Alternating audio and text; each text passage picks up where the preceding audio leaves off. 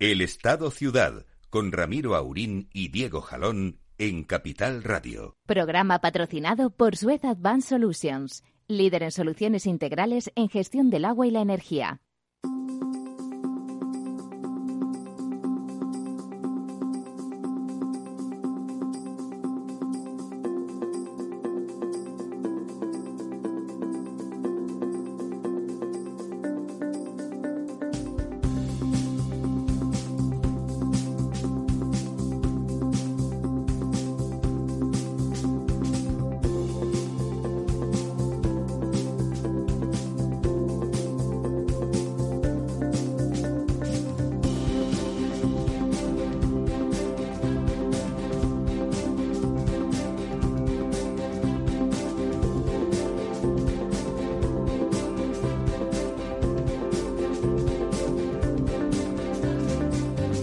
Días, amigas, amigos. Aquí estamos con don Lorenzo y don Diego. Don Diego, don Lorenzo. Buenos días. Muy buenos días, don Ramiro.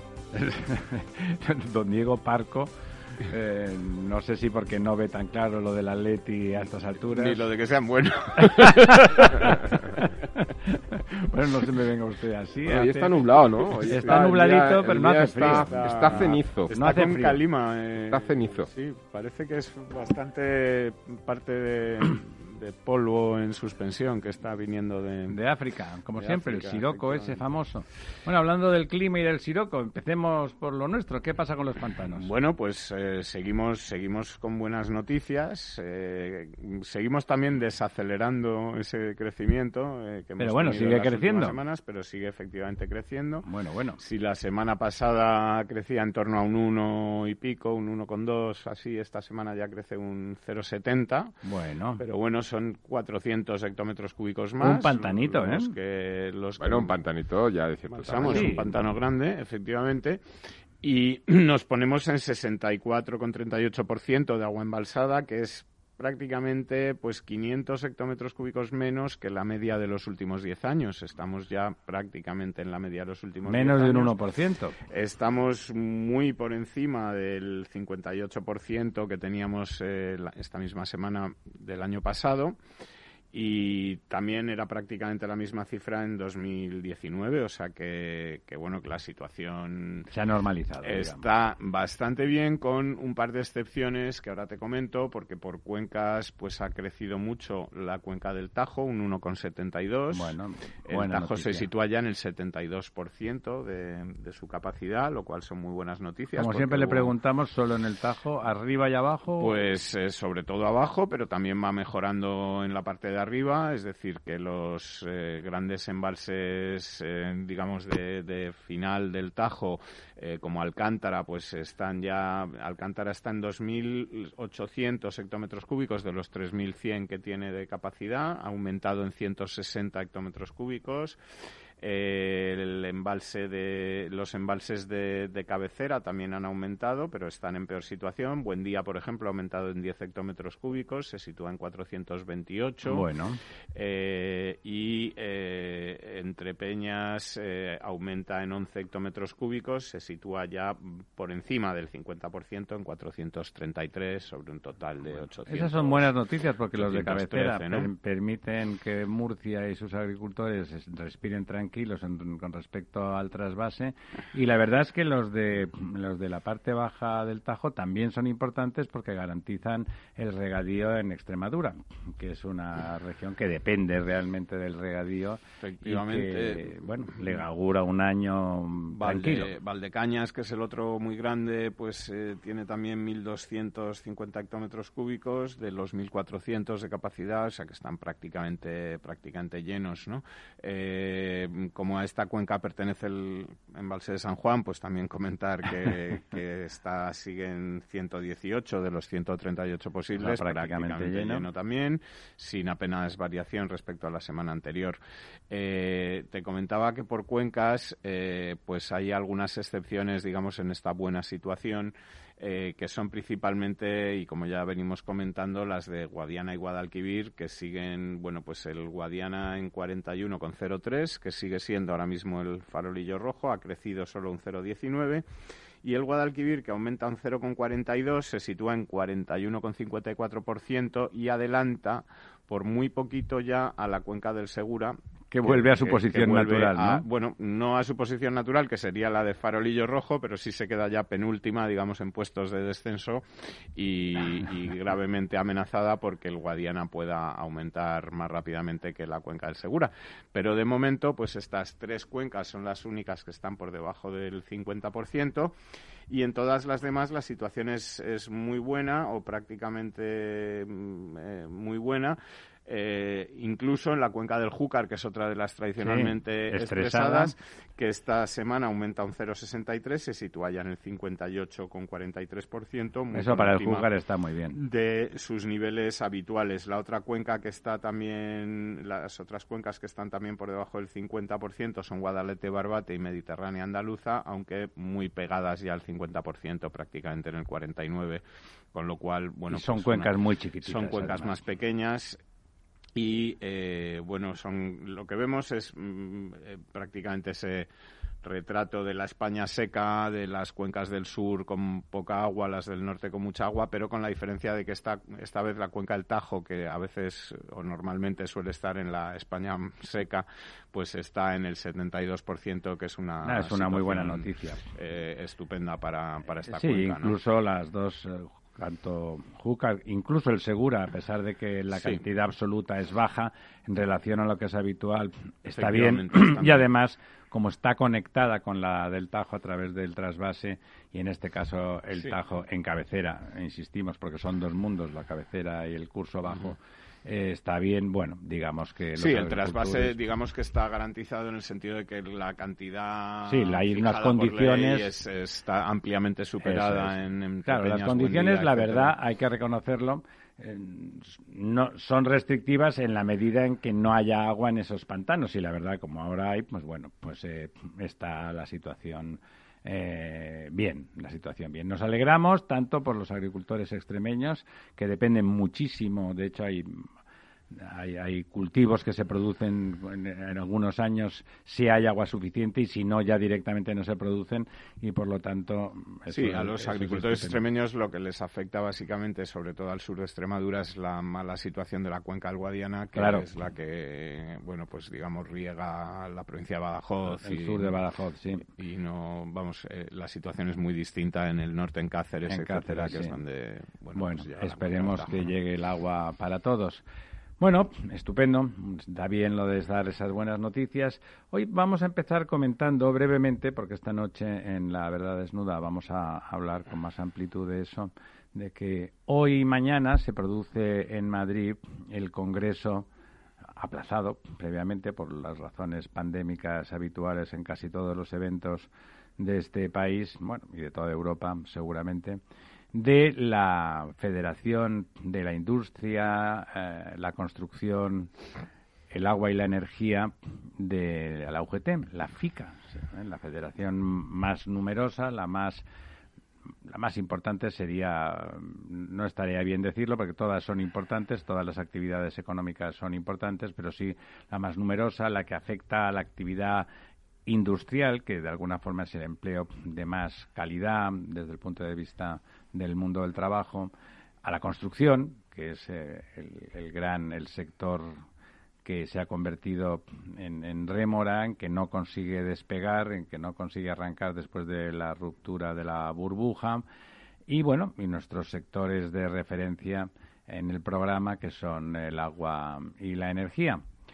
Eh, tuvimos una entrevista, una buena entrevista con don Pedro Hojas, el secretario general, sobre este congreso que se celebra, insisto, hoy y mañana en Madrid, en su sede de la Avenida América, la sede tradicional de la UGT, y que, bueno, vamos a poner unos cortes breves de, esa entrevista donde, de alguna forma, eh, don Pedro Hojas eh, presenta ese congreso y, y esta noche, si quieren ustedes, podrán escuchar cómo realmente eh, bueno, digamos que hay esperanzas porque eh, pues el secretario general de la FICA eh, está absolutamente por la labor, por concertar políticas, políticas, y digo políticas económicas, políticas de país con la COE, se ha encontrado con una COE em, bien gobernada, podemos decir así. El señor Garamendi es una persona con, con nivel, es alguien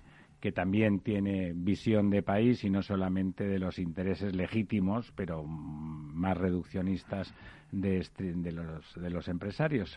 Eh, en lo mismo se puede decir del señor Hojas. Por supuesto, su misión es defender los derechos de los trabajadores de las empresas, pero entiende, bien entendido, como debe de ser, que sin una economía sana, sin un proyecto de país, es muy difícil que haya derechos a defender, por decirlo de alguna forma. Y si me permites, Ramiro, un, pequeño matiz. Tenemos tiempo de Defender los intereses de, las empresas y defender los intereses de los trabajadores es lo mismo. Debería de ser lo mismo. Es decir, eh, yo entiendo que los sindicatos defendiendo los intereses de los trabajadores están defendiendo los intereses de las empresas, porque las empresas lo que necesitan son trabajadores, por una parte, motivados, bien formados, etcétera, y que las empresas parte. defendiendo sus intereses están defendiendo a los trabajadores porque una empresa viable es una empresa que da continuidad, viabilidad, proyecto, futuro a los trabajadores. Yo creo que ambos coinciden y por lo tanto cuando hay personas sensatas en ambos bandos es relativamente fácil llegar o por a lo definir menos es bueno para el país. Claro, y es fácil definir una, una línea de actuación a medio y largo plazo que a la larga, como tú dices, es bueno para el país porque al final lo que supone es crear empleo, empleo de calidad, empleo estable y empresas competitivas, capaces de abrir mercados, en fin. Yo, creo que parece que la sintonía entre ellos es buena y tienen eh, esa sana idea de que sea el mundo real, el mundo del trabajo y el mundo de las empresas las que de alguna forma marquen eh, tendencia, no diré la línea, porque en una democracia los gobiernos tienen sus prerrogativas, pero sí que les marquen claramente que en lo que están de acuerdo y en qué proyectos el proyecto de reindustrialización, por ejemplo, pues eh, estarían de acuerdo y por dónde deben de ir los tiros más allá de, los populismos de algunos. Sí, no, y además yo, yo creo que mm, eh, el que los sindicatos o las asociaciones de trabajadores, los sindicatos empiecen a ver que realmente de lo que se trata es de mm, no de, exigencias, digamos, del siglo XIX, de de salarios fijos, mínimos, tal, sino de mm, fórmulas flexibles en las que participen de la, del éxito de la empresa. Que se gane más realmente eh, si hay eh, más dinero, ¿no? tenemos un buenísimo ejemplo, yo creo, en España con Mercadona, que está repartiendo, reparte a, sus empleados una paga de, de, beneficios que es, va por objetivos y que ha hecho, por ejemplo, que este año haya repartido más de 340 millones de euros entre sus empleados eh, precisamente porque los resultados son buenos, la empresa va bien y, y, los, empleados tienen fama de que contribuyen mucho a mantener al cliente. Se, se, benefician pues de que de, la buena marcha de la, de la compañía, ¿no? Es decir, que, que son eh, ejemplos de que realmente pues lo que decía Lorenzo, de que lo que va bien para la empresa va bien para los trabajadores y viceversa, ¿no? No, y afortunadamente, eh, y, yo creo que el caso que comentas de la FICA es un ejemplo, eh, los sindicatos, eh, históricamente, cuando ibas a ese siglo XIX, digamos, pues existía una asimetría en cuanto a la formación de los trabajadores y de la... es decir, las empresas tenían más capacidad de contar con asesores, gente experta que tenía más criterio, los trabajadores iban un poco más a ver su... no, tenían esa visión tan de largo plazo de conjunto, pero en la actualidad los sindicatos tienen equipos de, profesionales, economistas, gente muy preparada que tienen esa capacidad de, analizar los problemas realmente de manera estratégica, conjunta y, llegar a acuerdos, ¿no? Ahí como son los sindicatos son estructuras muy piramidales y luego muy orgánicas, muy horizontales en otro sentido, que la cúpula lo tenga claro es importantísimo, porque si no, en, la batalla diaria, como es lógico, se producen bueno, pues, eh, otro tipo de relaciones y es más difícil pensar con visión global y por lo tanto ahí es de agradecer que Pedro Haas y su equipo lo tengan claro, ¿no? Lo tengan claro, luego las cosas son como son y eh, bueno, pues a veces salen mejor y a veces saldrán peor. Pero que la idea previa sea concertar políticas para que el país vaya mejor es un muy buen principio, ¿no? Y, es una frase fácil de decir, ¿eh? Y no perder oportunidades, solo es el sector industrial. Estoy pensando yo ahora en un, tema de nuestro negociado, por volver al tema de la del estado ciudad, la sostenibilidad, etcétera, ¿no? El tema, por ejemplo, de los vehículos eléctricos, que lo hemos comentado aquí muchas veces. Pues estamos viviendo un momento histórico en el cual el sector del automóvil en España, que es uno de los países con un sector automovilístico más importante del mundo y en términos de, porcentaje de PIB, eh, Importantísimo. Yo, pienso que eh, estaríamos eh, en la cabecera, en el, en el top three, ¿no? En, estaríamos ahí arriba, ¿no? Eh, bueno, pues eh, tiene que reinventarse, porque el vehículo tiene que no perder la oportunidad de reinventarse. El otro día leí una noticia que España parece ser que es un país bastante rico en, tierras raras que son imprescindibles para todo el tema de las baterías, etc. Bueno, hay una pelea con, con, el litio eh, en una provincia y, eh, y, que no se sabe si quieren instalar un centro budista o, no es broma. ¿eh? Sí, sí, no, no. no. yo lo que quiero decir es que yo creo, y esto es una invitación al gobierno, a que tenga sensibilidad ante estos nuevos requerimientos, porque hay yacimientos que están parados por criterios que pueden tener sentido desde otro prisma, pero hay que ver las cosas en su conjunto. Me estoy refiriendo a algunos como en Castilla-La Mancha, en Galicia también. Es decir, que se podría intentar hacer un estudio realmente de sostenibilidad medioambiental que permita la explotación sin abusar a nivel medioambiental, pero no se trata de preservar el 100% todo, sino que pueda haber efectivamente políticas de recuperación. luego tiene que haber políticas de, recuperación. El momento es el momento. Porque esa oportunidad es muy importante. el litio, que saben ustedes, que lo saben hasta los oyentes, que no hace falta ser un especialista, es básico para las baterías que, que ahora son lo que viene, ¿no? Las baterías del vehículo, de todos los, de todos los artefactos electrónicos, pero particularmente de los vehículos automóviles. Bueno, pues la pelea entre dentro de la propia provincia y dentro de los propios partidos está entre explotar ese litio que daría mucho bueno, un gran rendimiento y una implantación industrial y minera muy importante con creación de puestos de trabajos directos. Pero no solo litio. Bueno, allí en particular el litio. Tierras, en tierras raras, la isla de Hierro tiene en su suelo submarino el 10%, no, perdón, el reserva suficiente como para atender la demanda mundial de esas tierras raras durante 10 años. Fíjese usted. En, la alternativa que se plantea es hacer un grandísimo centro budista y tal. Digo yo, ¿dónde está la, incompatibilidad? Evidentemente, el centro budista, que es, una actividad que probablemente también tenga un futuro turístico muy particular y que tiene su interés, se ubicaría en un, en un, ambiente relativamente urbanizado. No digo urbano, pero sí urbanizado, ¿no? No, no, no es incompatible con que final hayan al mismo tiempo se, se, generan falsas controversias, ¿no? Pero usted qué prefiere, un centro budista o una mina salvaje, que tal, la mina no tiene por qué ser salvaje y el centro budista me parece de mil amores, ¿no? Y nunca mejor dicho, ¿no? Bueno, si os parece, don, Diego, diga, diga. No, comentar sí que como estamos hablando precisamente de los coches eléctricos, que precisamente esto hace un par de días ha salido un informe de, una organización llamada Transport and Environment, eh, Transporte y Medio Ambiente, que es una organización no gubernamental europea. Eh, y que hace un estudio de, los materiales que se utilizan, la sostenibilidad de los materiales que se utilizan para hacer un coche eléctrico versus los que se utilizan para hacer un coche de gasolina normal, porque eh, recordemos que al principio, cuando empezaban los coches eléctricos, pues se hablaba mucho, bueno, vamos a cambiar una dependencia del petróleo por una dependencia del litio y de las tierras raras, etcétera, y lo que concluye este informe es que es 300 veces inferior la dependencia que se produce de una respecto a, la otra. o sea, de las tierras raras menos que de la porque además esas tierras raras que hacen falta para hacer una batería de un coche dura 20 años, es, claro. Es una vez y es una pelotita de fútbol y la gasolina que utiliza un coche durante su vida útil pues es es un rascacielos del tamaño de la Torre Picasso, ¿no? En bidones de gasolina puestos unos Sí, sí, está claro, eso es de sentido común, ¿verdad? Entonces, bueno, y que además eh, lo que señala este informe es que cada vez va a hacer falta menos litio eh, a medida que las baterías vayan... Sean más eficientes, sí, y vayan evolucionando y desarrollando estas baterías, cada vez hará falta menos litio, menos cobalto, etcétera, y además que, que todos estos eh, elementos, el litio, el cobalto, tal de las baterías, se, se pueden reciclar. Es decir, que, que, si se llega a un buen nivel de reciclado de las baterías, tampoco la dependencia de esos materiales será será tan grande, ¿no? O sea que bueno, pues son todo buenas noticias en el sentido. si os parece, vamos a poner vamos a poner unos cortecitos breves de la de la intervención de don Pedro Hojas.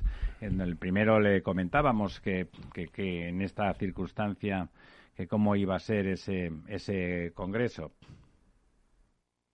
Pues de durar más de tres días, vamos a hacerlo en día y medio. Eh, hemos reducido el número muy importante de los participantes.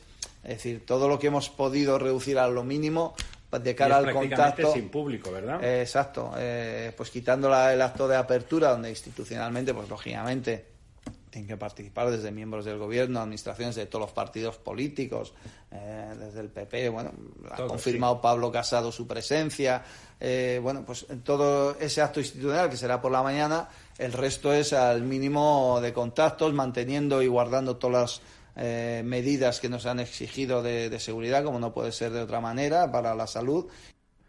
Bueno, a continuación comentábamos de que cómo cambiaba la situación en, el sindicato. La, pandemia había acelerado, ha acelerado extraordinariamente los cambios, la digitalización, el teletrabajo, hay oficinas abandonadas. Eh, don Diego ha pasado a trabajar en casa, con lo cual le está echando una barriguita de aquí te espero, Baldomero, eh, y nos comentaba, bueno, cómo enfocaban, cómo eso lo tenían en el, en el core de la reflexión sobre el futuro del mundo del trabajo? Los acontecimientos, como decíamos antes, nos están superando. Los cambios, el momento de cambio que estamos viviendo social, industrialmente, es, es, es brutal.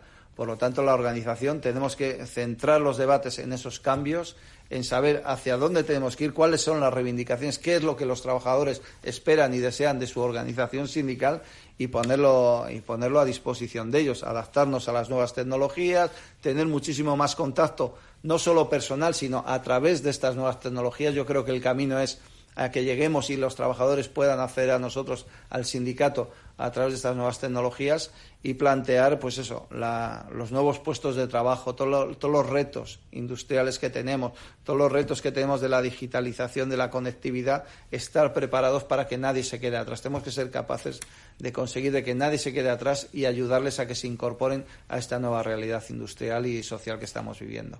¿Y el debate? ¿Cuál va a ser el debate? La vida orgánica de un sindicato, de cualquier organización, es fundamental. Ahí vamos a debatir sobre el plan de acción que vamos a desarrollar en los próximos cuatro años. ¿eh? Pues vemos, tendremos que adaptarnos y ver las resoluciones que tenemos que sacar, pues lo que hablábamos antes, ¿no? Todo el tema del teletrabajo, el cambio estructural que está habiendo en la industria con la digitalización, eh, las nuevas necesidades que tienen los trabajadores. Todo eso es lo que se debate en el Congreso más allá también, por supuesto, de elegir los cargos que van a dirigir o los dirigentes de la organización, pero todo el trabajo que se hace en comisiones, en el diseño del plan de acción, de las políticas de innovación colectiva, de acción sindical que vamos a llevar en los próximos tiempos, se van a discutir en, este, en, este, en este Congreso. Algo que no es eh, que queda ya para los cuatro años, pero sí algo que marca las, las líneas y la dirección que vamos a llevar, que luego año a año y con la actualidad, porque va muy rápida los cambios en la actualidad hoy en día, pues iremos adaptando, ¿no? Pero sí fijamos ya unos criterios marco eh, para dar cobertura a todas estas necesidades que tenemos. Bueno, y luego lo comentamos. Vámonos a publicidad y en dos minutos estamos de vuelta.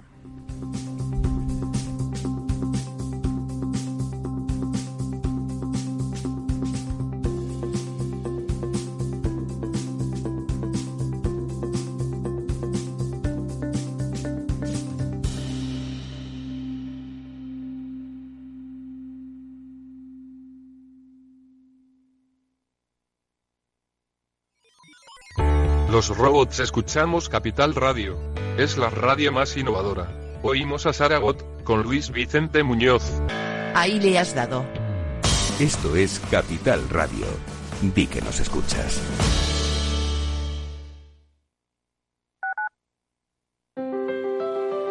Si te gusta la cocina gallega de siempre, en el Mesón Gallego 1 y el Mesón Gallego 2 encontrarás los mejores pescados y mariscos de las costas junto a recetas de la Galicia interior, además de las carnes de Sanabria y los mejores embutidos de Zamora y nuestra terraza. Te esperamos en la calle Muller 35, teléfono 91 579 3623 y en la Plaza de la Remonta 13, teléfono 91 579 0769. Una recomendación del programa gastronómico Mesa y Descanso. Gráficas Naciones. Más de 50 años de experiencia en el sector de las artes gráficas. Apostamos por la última tecnología tanto en impresión offset como en digital y gran formato. Realizamos todo tipo de impresión. Tarjetas de visita, folletos, libros, vinilos, decoración y montaje de stands. Más información en el 91 629 2145 o en gráficasnaciones.es. Capital Radio.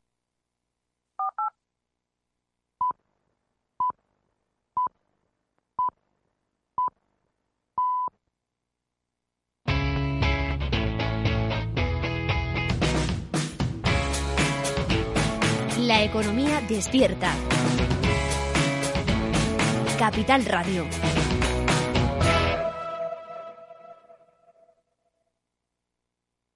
El Estado Ciudad. Capital Radio. Bueno, aquí estamos de vuelta. Damos la bienvenida a ese congreso de la FICA UGT porque cuando los gobiernos pues eh, tienen que estar negociando entre dentro, desde dentro, sus cosas, pues, están poco atentos al país y por lo tanto es bueno que los agentes económicos, la gente, los ciudadanos, porque los agentes económicos somos todos, trabajadores somos todos, empresarios pues también somos todos o son muchos, eh, y por lo tanto que estén preocupados además de, de lo suyo, de lo legítimo, de ganar sus dinerines cada uno, los que les toque, que estén pensando en qué es lo mejor para el país y que esa sea la perspectiva, eso es bueno. Y entendemos, como esta noche, si ustedes quieren, podrán escuchar en La Verdad Desnuda, pues que realmente eh, la Federación Industrial de, de, la UGT está por esa labor. Y parece que han encontrado un canal de sintonía buena, fácil, con, con, la COE a través de su actual presidente y esperemos que eso fructifique, ¿no, eh, amigos? Que fructifique porque lo que viene o lo hacemos bien y salimos adelante o se abre una brecha como la que teníamos antes de entrar en la Unión Europea. Bueno, pues eh, efectivamente, yo creo que ahora mismo, además, eh, la situación eh, y la actualidad está bastante enfocada en precisamente en esa recuperación económica que puede venir o no venir y en esa aportación europea de, fondos para esa reconstrucción, recuperación, etcétera. y estamos todavía creo, a tiempo de hacer bien las cosas, pero de momento no parece que eh, sea el camino que hemos emprendido. ¿no? El informe del Consejo de Estado eh, poniendo a parir el, mecanismo de reparto. El, mecanismo de reparto, la falta de planes serios, creíbles, etcétera, para esa, para esa reconstrucción y, en fin, el, que realmente hagamos. Eh, el otro día leía en Portugal ahora mismo está en una situación similar, presentando ese plan de, de reconstrucción y leía en un diario portugués es eh, un analista que hablaba de que lo que está planteando el gobierno portugués eh, es una reconstrucción del Estado y no una reconstrucción del país, ¿no? Entonces, eh, esperemos que en España no, no ocurra lo mismo, que no sea un... hemos visto en el tema del agua, por ejemplo, como casi todas las iniciativas pretende pilotarlas el, el, Estado desde las instituciones, que se da poca entrada a la, a la empresa privada y esperemos que la entrada que se dé a la empresa privada, que como antes comentábamos, lo que es bueno para la empresa es bueno para los trabajadores y es lo, que crea empleo y riqueza, etcétera, pues que, que, no sea una especie de eh, esta, eh, este pilar de la reconstrucción que se, que, se dice que es la digitalización, que no consista en que se den a dedo eh, las ayudas, ¿no? sino que la digitalización sea muy digital, sea, sea otra cosa, ¿no? Bueno, es que hay, perdón, Lorenzo, sí. No, y, realmente lo, preocupante, porque además está viendo, o sea, el, este, el gobierno actual, mm, eh, vamos, yo creo que tiene como dos grandes sectores, ¿no? Un sector más, eh, digamos, técnico, más profesional, donde yo metería ministros como Nadia Calviño, como Escribá, como... decir, y, luego un sector más político. Y hasta ahora el sector profesional, más pero funcionarios, ¿eh? ¿eh? ¿Perdón? Profesional, pero funcionario. Sí, pero no, yo, lo que me da miedo es que el sector más político mm, vaya ganando cada vez más eh, peso, digamos. Más político y al mismo tiempo más desinformado, porque no es que sea muy político y con un background profesional, pero que tenga mucho perfil político, ¿no? Es, que su perfil profesional es nulo, ¿no? Es que ese es el problema, ¿no? Es el problema porque, bueno, ahora que se habla tanto de la recuperación en K, etcétera, en, un sector de la sociedad que puede ir hacia abajo, otro hacia arriba, etcétera, esa recuperación en K también se puede dar a nivel de países dentro de la Unión Europea. A eso me refería. ¿Mm? Hay países que, que, van a salir claramente bien de la situación, pues por sus situaciones, y otros que y van a modernizarse de nuevo. Sí, y además fíjate que, que lo, digamos, lo más mm, eh, lamentable, ¿no? Un poco de todo esto es que es una cuestión casi de, de expectativas y de toma de posición. Me explico. Un país que viene una serie de años a la deriva, no, no voy a hablar ahora de España, en el caso de Italia, un país que estaba... usted decirlo. Sí, pero, eh, bueno, podemos seguir un poco el camino que ha sido durante los últimos años Italia. Italia era un país que estaba completamente a la deriva.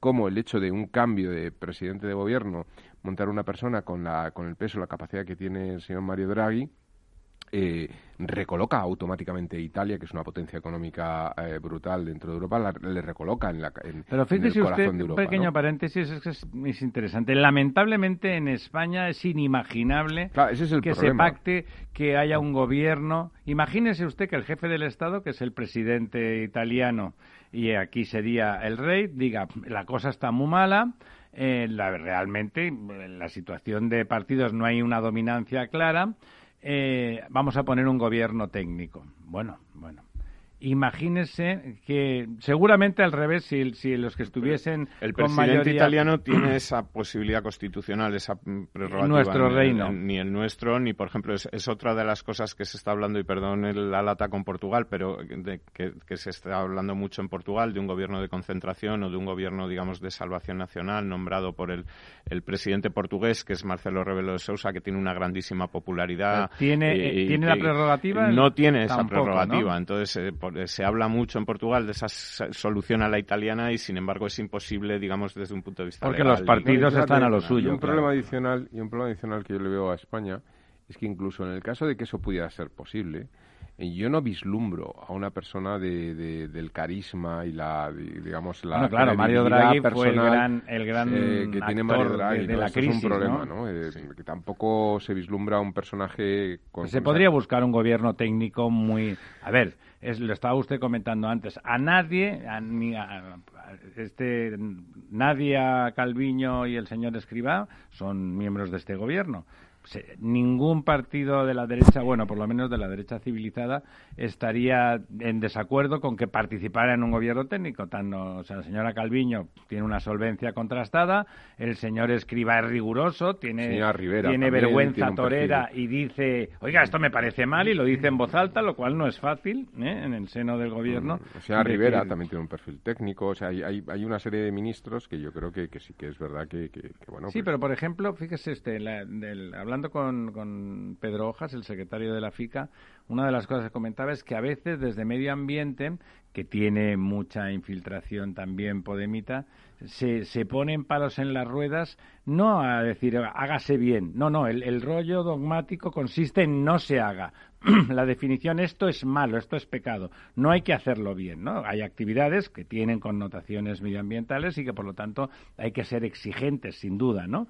Entonces estaba, se quejaba de que en algún caso no entendían que, que había que tratar bien a las empresas. ¿eh? Es decir, ¿Por qué? es que las preguntas que se hacen a veces alrededor de las empresas, ¿por qué tiene esta empresa que hacer eh, ese trabajo si lo puede hacer? Lo puede hacer mucha gente. Pero ¿por qué un funcionario está en un cargo y no está a disposición? Te dirían, porque ha ganado una oposición. Correcto. Es que el empresario se ha jugado el dinero, para estar en esa posición ha generado un fondo de comercio o un fondo de clientes, ha habido un riesgo, hay un know-how, es lo mismo, ha hecho su particular oposición, es el mismo tipo de mérito, ¿no? Podemos defender a los funcionarios, los hay muy buenos, por mérito, porque lo han demostrado. Correcto. Pues lo mismo, en el mundo de las empresas, en el mundo de la economía, el mérito se demuestra sobreviviendo en un contexto democrático y con, y con leyes, pero también con seguridad jurídica, ¿no? Mm. ¿Qué iba usted a decir más de, del contexto europeo, de por qué Italia le parecía que iba a salir adelante y nosotros porque quizá no. Italia realmente ha dado un, un giro de 180 grados. Desde que ha llegado el señor Draghi. su posición frente a Europa y en cuanto a la organización de esta captación de los fondos europeos que aquí pues todavía seguimos con la incertidumbre. Claro, ha pasado a ser creíble, ha pasado a tener la sensación Europa de que si lo maneja Draghi, bueno, será razonablemente decente aquí todo, ¿no? seguimos con la incertidumbre, eh, salía en prensa, no sé si hoy o ayer, que el, vicepresidente segundo del, del gobierno estaba pidiendo el 50% de adjudicación, digamos, eh, por parte directa de Moncloa, ¿no? desde presidencia. Es tremendo, es tremendo. Eh, claro, yo esto lo, que veo es que eh, Europa no va a entrar por ahí, ¿no? Bueno, pero es que los que no tienen que entrar son los españoles. Eso es la, pero es que hay una visión, es que hay una visión, El problema es que yo creo que hay una visión errónea en cuanto a que se piensa que, que bueno, que esto de Europa son unos funcionarios que están allí que les pagamos nosotros como si fuera el funcionario de, una diputación en España o, de, o del ministerio de eh, el bedel del ministerio de Hacienda que se dice bueno pues este, está a sueldo mío pues ya hará lo que yo le diga que para eso soy quien manda. Y no oiga detrás de esos fondos europeos están los presidentes de gobierno de Holanda de Austria y de países que van a estar supervisando totalmente qué se hacen con esos fondos como y, que son países porque son los que los van a pagar. y son países que pagan. Hay que claro. que nosotros recibimos y ellos pagan, claro, entonces, eh, bueno, pues, pues esa gente va a fiscalizar eh, no, no, no, con acritud, sino simplemente para saber que realmente... Con todo el derecho del mundo, ¿no? No, y, sobre todo que se está haciendo de forma eficiente y que va allí donde... Porque la recuperación de España o la recuperación de Portugal o de Italia supone también la recuperación de toda Europa, es decir, al final... Pero pagan ellos, ¿sabes? Claro, sí, sí, pero pagan ellos. Y por lo que ellos paguen... Está bien y es legítimo que pidan que esos fondos se apliquen adecuadamente. Claro, es que la justificación de que ellos paguen viene dado porque si todos se recuperan va a ser bueno para todos. Es decir, tendrá una, una un, retorno a largo plazo, pero lo tendrá. Claro, si se malgastan esos fondos, pues, pues es, tirar el dinero, ¿no? Este bueno, pues, algunos saldrán con las hipotecas pagadas, pero la mayoría del país no, no funcionará. Eso, el, la vuelta, la reconstrucción en K es lo que nos podría pasar si hacemos mal las cosas. Y desde luego nosotros estaríamos en la, en la patita que va para abajo. Como país es lo que metemos. Bueno, luego, luego hay que ver sectores. De hecho, ya está ocurriendo así, es decir, que no todos los países europeos se están comportando igual eh, y España es de los que peor se está comportando, es decir, de los que Maticen. Bueno, en cuanto a déficit, eh, PIB, paro, etcétera, hemos visto las cifras de paro, las cifras de, déficit, las cifras de, de deuda pública, etcétera, y las de España pues son de las peorcitas. Eh, pues de las peores, por no decir las peores. O sea, es que eso es una realidad. Y luego hay otra, hay otra cosa, que es que no tenemos más que mirar un poco, digamos, nuestro currículum a la hora de, de ser capaces de gestionar y de gastar los fondos europeos. Y eh, ayer se publicaba una noticia en prensa que explicaba que España solo ha gastado el 40% de los fondos europeos del periodo 2014-2020.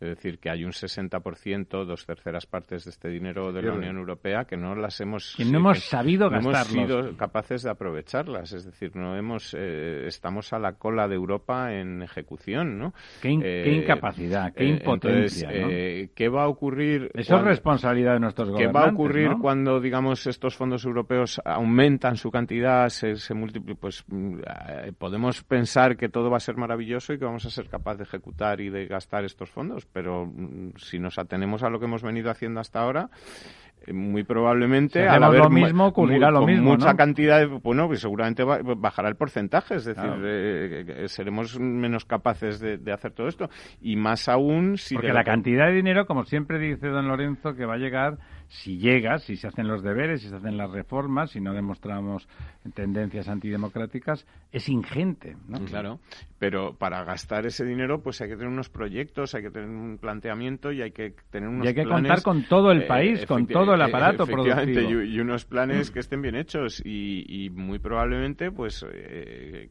¿qué ocurrirá? Pues que cuando estos fondos no se gastan y no, no se ejecutan, pues eh, la Unión Europea, y ya lo ha anunciado así para otra, otra serie de fondos que no son los fondos de reconstrucción, sino los fondos eh, de ayuda a la I D, Europa ya ha explicado que va a establecer un mecanismo por el que si un país no gasta lo que se le atribuye, ese dinero vuelve y se lo gastan otros países que puedan hacerlo. Es decir, que, es lógico. que claro, que, ese dinero no, se pierde, con lo cual esto abunda más en esta recuperación en K que habláis de, de que nosotros estemos en la patita mitad abajo de la cama, mientras otros pues suben para arriba, suben, suben hacia arriba, ¿no? Es decir, que... ahí nos están saliendo competidores por todos sitios, ¿no? O sea, el caso de Polonia, el último eh, la Bosch, la, gran empresa alemana de componentes y... Se desplaza desde Barcelona. Se deslocaliza de Barcelona, o sea, porque no pasa nada. La Bosch sigue vendiendo todo lo que hace, pero se deslocaliza y se va a Polonia. Bueno, eso lo comentaba también don Pedro Hojas. Eh, eh, pues una noticia terrible, ¿no? Ya he sobre mojado, ya, ya se fue la Nissan, también por motivos parecidos, básicamente deslocalizó hay cosas que no se hacen, ayudas que no se ofrecen, condiciones sociales. Barcelona, lo comentábamos antes en el OFF, era una ciudad fantástica que los ejecutivos europeos estaban locos porque sus empresas matrices se instalaran en Barcelona y ahora, pues bueno, más allá del clima, que evidentemente en cualquier caso el de Barcelona es mejor que el de Polonia, pues empieza a no ser un, factor competitivo, ¿no? Esa calidad de vida, esa amabilidad de la ciudad, ese cosmopolitismo empieza a desaparecer. Podría decirse de más lugares de España, es verdad que en Cataluña eso se acentúa porque el clima de violencia eh, está generalizado. Y luego hay otro factor y que creo que ya lo hemos comentado aquí largo y tendido, que es eh, precisamente, bueno, pues eh, esas reformas a cambio de esos fondos que espera Europa y que mm, em, quitémosle los eufemismos. Aquí nos van a pedir una reforma de los planes de pensiones o del sistema de pensiones, nos van a pedir una reforma del mercado laboral y nos van a pedir una serie de reformas que... ¿Ustedes creen que esas, esas peticiones que están en negro sobre blanco van a ser decisivas y si no las hacemos no nos va a llegar el dinero? Yo, yo creo que efectivamente, bueno, eh, en cuanto a la reforma laboral, yo creo que con tal de que no toquen la que hay, que ha mostrado bastante flexibilidad y operatividad, eh, yo creo que bastaría. Lo que sí que creo que hace falta es claramente una reforma del, sistema de pensiones, ¿no? Es, es absolutamente insostenible y cada, cada mes que pasa se vuelve más insostenible por una cuestión de pirámide poblacional. Es que es, muerto una... Y no habrá dinero directamente, Claro, es, es, es, una muerte anunciada, bueno, dicho que eso es así, ¿usted cree que, que en el límite... Eh, va a tener que presentarse esas reformas. Otra cosa es si esas reformas van a quedar muy descafeinadas y veremos si Europa o no acepta eh, pero claro, entregar una Con Podemos en el gobierno, esas reformas, Podemos está en otra cosa, está en, en bueno, pero eso, es precisamente a lo que yo iba, que, que crisis de gobierno para esas, que esas reformas con el gobierno actual parecen imposibles de, vamos, con los equilibrios actuales con los que está funcionando el gobierno, es decir, de conseguir eh, aprobar leyes con Podemos, eh, Esquerra, Bildu, etcétera, eh, no parece muy viable que vayan a poder sacar adelante esas reformas que pide Europa, es decir, que habrá que buscar otras posibilidades o, eh, intentar seguir chuleando a los europeos y decirles que vas a hacer una cosa y luego hacer la otra. ¿El lazarillo de Tormes otra vez? Eh, en fin. Otra vez la eh, picaresca. no sé. Bueno, nos quedan apenas diez minutos, don, don Diego. Vamos a repasar un poco esas noticias de la semana que tiene usted ahí guardaditas? Pues mira, hablabais antes del Ministerio de Transición Ecológica, etcétera, eh, que como sabéis eh, presentó hace tiempo, hace unos meses, un proyecto para reformar, digamos, el sistema de precios eh, que pagamos por la electricidad, en el que lo que se pretende o lo que se quiere es, sacar, eh, digamos, las, las em, eh, primas a las renovables de, de, lo que pagamos en la factura para que sean, digamos, las... sea más transparente, ¿no? Las empresas y para que, bueno, la idea que tenía y que es lo que anunciaron a bombo y platillo es que con esto iba a bajar un 15% eh, la factura de la factura de la luz eh, y que, bueno, mm, íbamos a pagar menos en el recibo, ¿vale? Eh, ahora lo que estamos viendo es que lo que viene es una inminente subida de la factura eléctrica de más del 10%, eh, con la actual propuesta de reforma del recibo de la luz, que está previsto que entre en vigor el 1 de junio, todavía no es definitiva, pero con lo que se ha eh, planteado hasta ahora, en parte obligada por diversas directivas de Bruselas, en la que se pretende, bueno, pues reducir el término de potencia fija de la factura y subir los términos variables incluyendo mm, más costes fijos de cargos, los costes extrapeninsulares, los déficits de tarifa, las primas a las renovables, si se mantienen o no en la en la factura. estructurales de una y, forma y, los peajes, pues eh, según los cálculos eh, preliminares que han hecho pues varios expertos en el sector, incluso algunas eh, comercializadoras de energía, lo que indican es que los que pagan, digamos, los consumidores por llamarlos de alguna manera, los pequeños consumidores o los consumidores más vulnerables, los que tienen las tarifas, digamos, eh, las que se llaman 2.0A y 2.0 ADH de discriminación horaria, que son, mm, digamos, tarifas de, de potencias inferiores a 15 kilovatios hora, eh, van a ver aumentada su factura en torno a un 10%, ¿no? Eh, bueno, al revés. Mm, ¿Cómo al revés? Sí, que ven aumentada su factura. Sí, que, les van a aumentar su factura en torno a un 10%. El lado positivo de estos cambios parece, parece o podría ser que algunas facturas, eh, digamos que son más utilizadas por las empresas y por grandes consumidores, como son las 3.0, las 3.0A, eh, se beneficiarían de, este, de este cambio. Es decir, que. Entrarían a ser más competitivos porque la energía en España, la energía eléctrica, está carísima. Sí, bueno, y, precisamente otra de las noticias que hemos leído esta semana y que me ha resultado muy curiosa y que quería comentar es que hablamos de que la energía eléctrica está muy cara en España, etcétera, y hemos oído hablar mucho y sobre todo a sectores de Podemos y eh, bueno de esta parte del gobierno, digamos más política, como dicen ustedes. Bueno, morada más que política. Eh, hablar mal del sistema de fijación de precios en España, de este pool eh, energético. Eh, bueno, pues resulta que el pool energético español ha conseguido eh, tener los precios eh, de energía más baratos de Europa durante el mes de febrero, ¿no?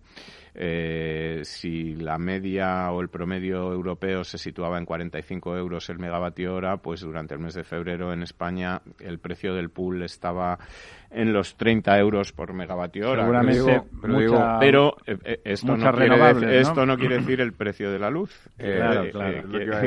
El pool y otra cosa la, factura. Efectivamente, eso es lo que quiere decir, que con este precio de la energía más barato, acabamos pagando una de las energías más caras de Europa por todos lo que los componentes, los componentes añadidos que hay en esta factura de la luz. O sea, nuestra, nuestras componentes estructurales son tan ineficientes. Bueno, pues son IVA, impuesto de energía, peajes, em, eh, renovables, eh, moratoria nuclear, em, en fin, los 27 conceptos que no tenemos el programa tan largo como para poder decirlos, todos, pues, pues es lo que hacen que al final paguemos una energía eh, más alta que nadie. Y es curioso ver cómo Podemos y tal están intentando, digamos, actuar sobre esa parte de la factura que, es el que, ya es buena, que es la mejor de Europa, eh, en vez de actuar sobre la que ellos podrían además actuar sin andar tocando las narices a nadie, que es decir, quitando impuestos, bajando peajes, bajando. Siendo una cosa ¿Eh? que depende del Estado, eso eh, no hay que tocarlo porque ellos son estatalistas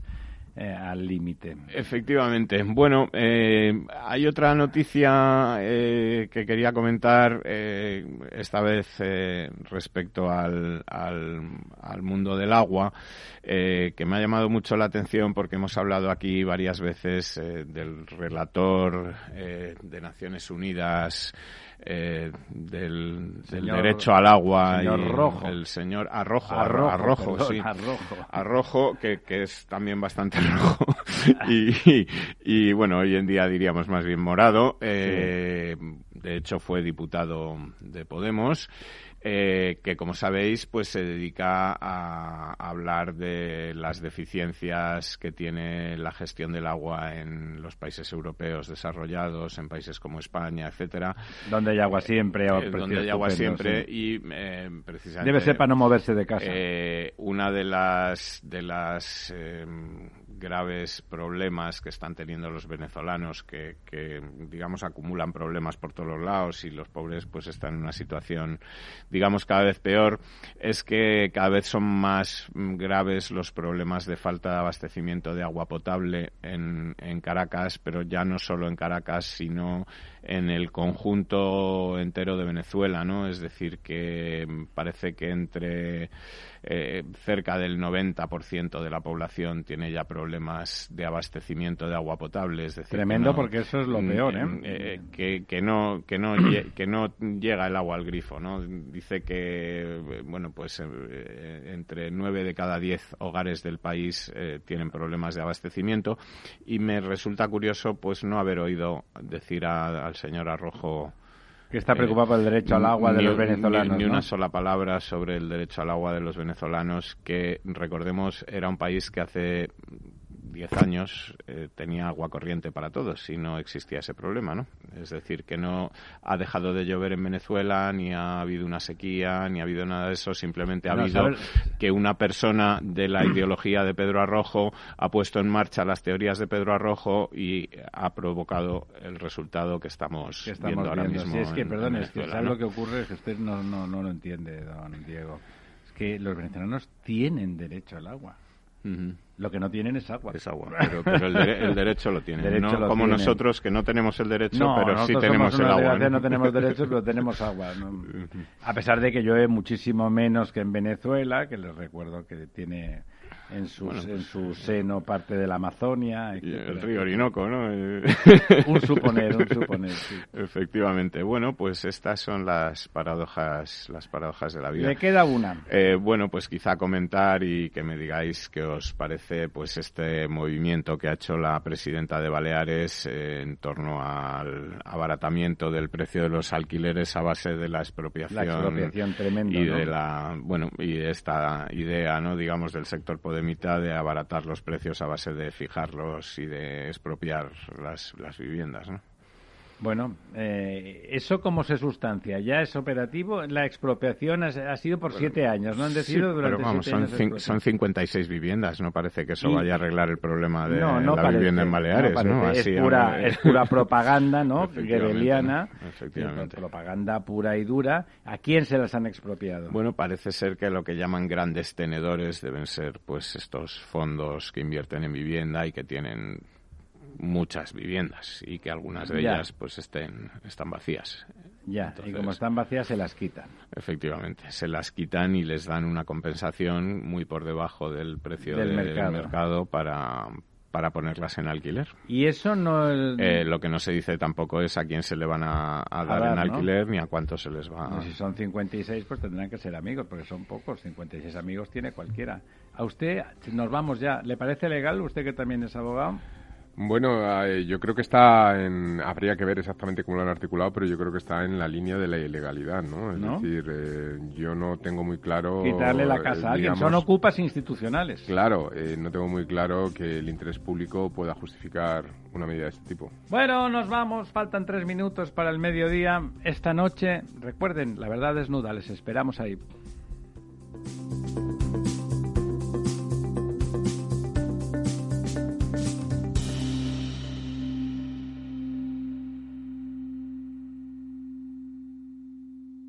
Programa patrocinado por Suez Advanced Solutions, líder en soluciones integrales en gestión del agua y la energía.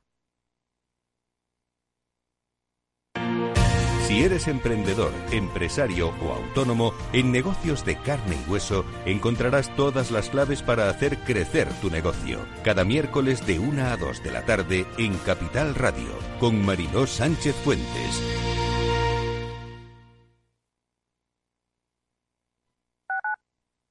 Capital Radio Madrid 105.7. Disfruta de la mejor cocina gallega en Montes de Galicia. Todo un clásico moderno en el barrio de Salamanca. Disfruta de la variada dieta atlántica, de las mejores carnes y pescados tratados con respeto y transparencia y regados con una de las mejores bodegas de la zona. En grupo, en familia o en pareja, Montes de Galicia te ofrece el espacio perfecto en cada ocasión. Esto te estás perdiendo si no escuchas a Luis Vicente Muñoz en Capital, La Bolsa y la Vida. Clemente Fernández, expresidente de Amper y encabeza a los minoristas de Abengoa. Al no haber posibilidad de crédito ciclo, pues yo creo que habrá que acudir ya a la SEPI, ¿no? Un rescate de, de SEPI. No te confundas. Capital, la bolsa y la vida con Luis Vicente Muñoz, el original. ¿Está pensando en montar una empresa pero no se atreve a dar el paso en solitario? Busca una marca conocida y consolidada que le respalde. En Franquiciados le ayudamos a elegir el negocio que más se ajuste a sus necesidades. Franquicias de éxito, innovadoras, de baja inversión. Los miércoles a las 12 en Capital Radio tienen una cita con el único programa de radio de España especializado en la industria de la franquicia. Franquiciados con Mabel Calatrava.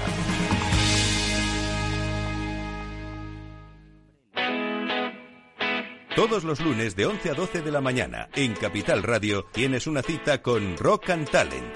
Un programa diferente que combina el talento con las canciones de rock más inspiradoras. De la mano de Paloma Orozco conocerás gente emprendedora, las startups más novedosas y las ideas más originales del mundo de la gestión. Rock and Talent. Los lunes nunca fueron tan sorprendentes.